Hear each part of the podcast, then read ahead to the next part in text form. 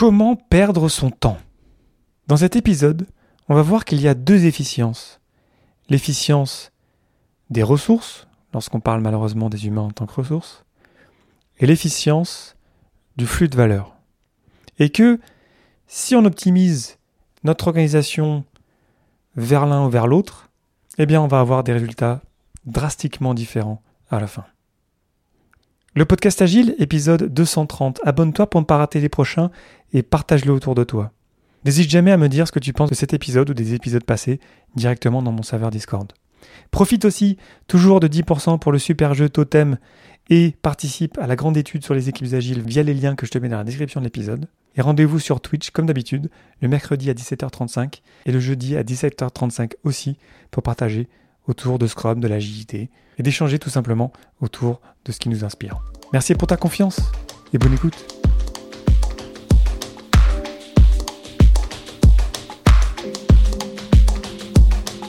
Bonjour, bonsoir et bienvenue dans mon complexe. Tu écoutes le podcast Agile. Je suis Léo Daven et je réponds chaque semaine à une question liée à l'état d'esprit, aux valeurs, principes et pratiques agiles qui font évoluer le monde du travail au-delà. Merci d'être à l'écoute aujourd'hui. N'hésite jamais à réagir à cet épisode directement dans mon serveur Discord. Aujourd'hui, comment perdre son temps ou le paradoxe de l'efficience? Dans l'épisode de la semaine dernière, j'ai abordé le sujet de l'efficacité, soit atteindre ses objectifs. Et je t'ai parlé rapidement de l'efficience. L'efficience, c'est un concept très intéressant c'est pour ça que je te fais un épisode dédié aujourd'hui pour le creuser et pour sentir à quel point on surestime cette notion. Imaginons une entreprise qui reçoit un besoin, une requête d'un utilisateur. Une requête qui n'est pas encore euh, remplie dans le sens où aujourd'hui l'entreprise ne répond pas à ce besoin. Dans la plupart des organisations aujourd'hui, cette requête va être analysée dans un département quelque part. Ensuite, va être passée à un autre département qui va le prioriser, puis peut-être commencer à le développer, qui va encore le passer à un autre département, qui va peut-être le déployer, qui va le passer à encore un autre département, qui va en faire la promotion, et qui va finalement répondre aux besoins de l'utilisateur.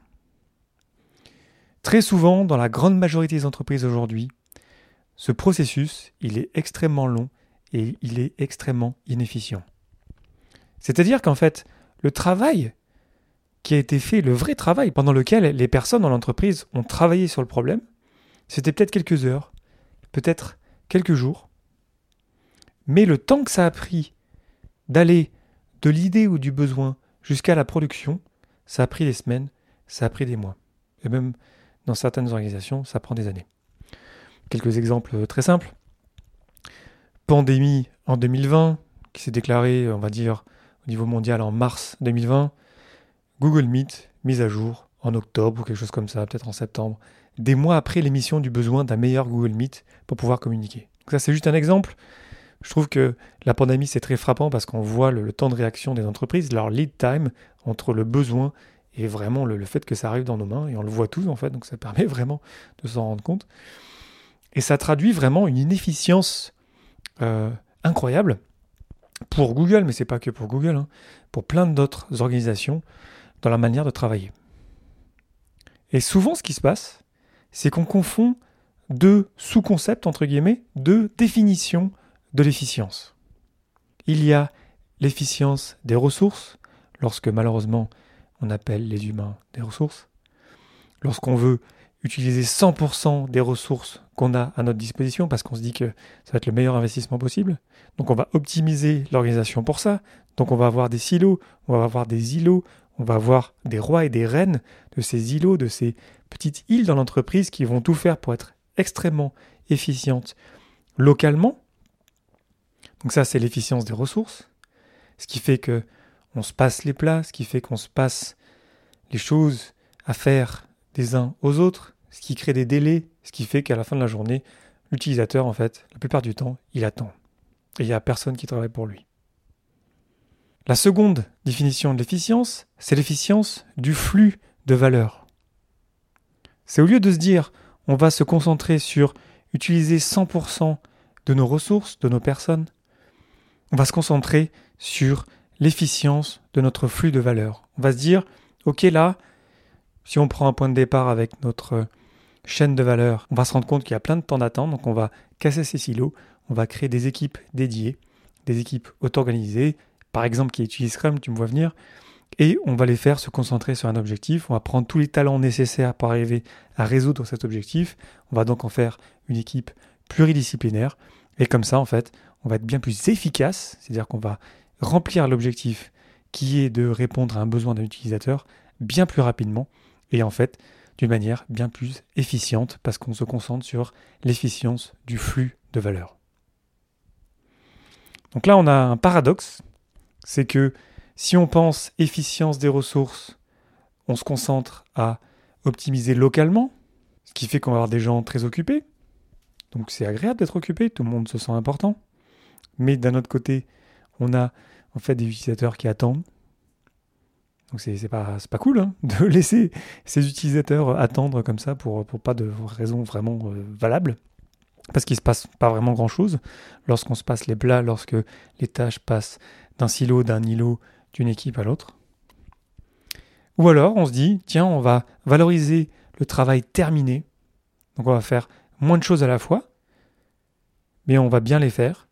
Et comme ça, en fait, notre flux de travail va être plus rapide. On va être pas tout le temps être tous occupés. On va pas viser 100%, on va viser 75%, 70, 80, quelque chose comme ça. Ça va bien suffire. On va avoir ce qu'on appelle du slack time, que je vais creuser dans l'épisode la semaine prochaine. Et comme ça, en fait, alors que on a des ressources, si on parle des humains, qui sont moins occupés, en fait, de l'autre côté, on a un utilisateur qui est plus content parce qu'il reçoit des choses plus rapidement. Donc c'est très paradoxal. C'est fou quand on connaît ça, quand on voit les organisations, quand on voit à quel point en fait on perd du temps sur des trucs qui servent à rien. On pense trop local, on pense trop, oui, c'est mon département, c'est mon équipe, c'est mon travail. Moi, je fais bien mon travail, ensuite, je le passe à l'autre. On, ne se rend pas compte, en fait. On n'a pas la big picture, on n'a pas l'image globale de se rendre compte, en fait. Euh, oui, en fait, l'utilisateur, euh, il, attend depuis combien de temps, là? Ah ouais, depuis deux mois. Ah, ok.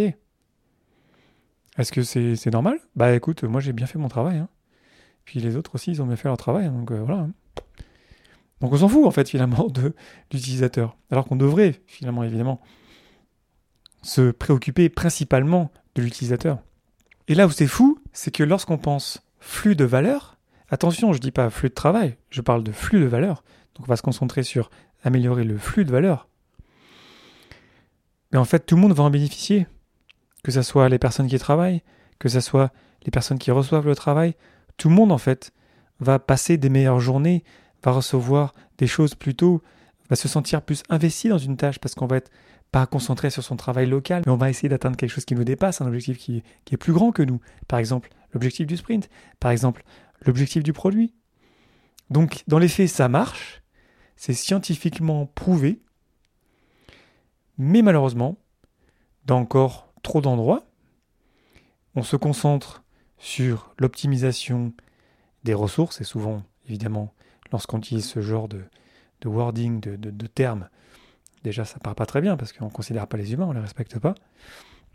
Donc en fait, on se tire une balle dans le pied, on récompense les gens, les rois et les reines de ces îlots, de ces départements, de, ces petites parties de l'entreprise, et du coup ça crée des batailles entre les différents euh, îlots de l'entreprise. Ça crée des tensions, ça crée de la politique, et tout ça, c'est tout ça, c'est du casse-pillage en fait.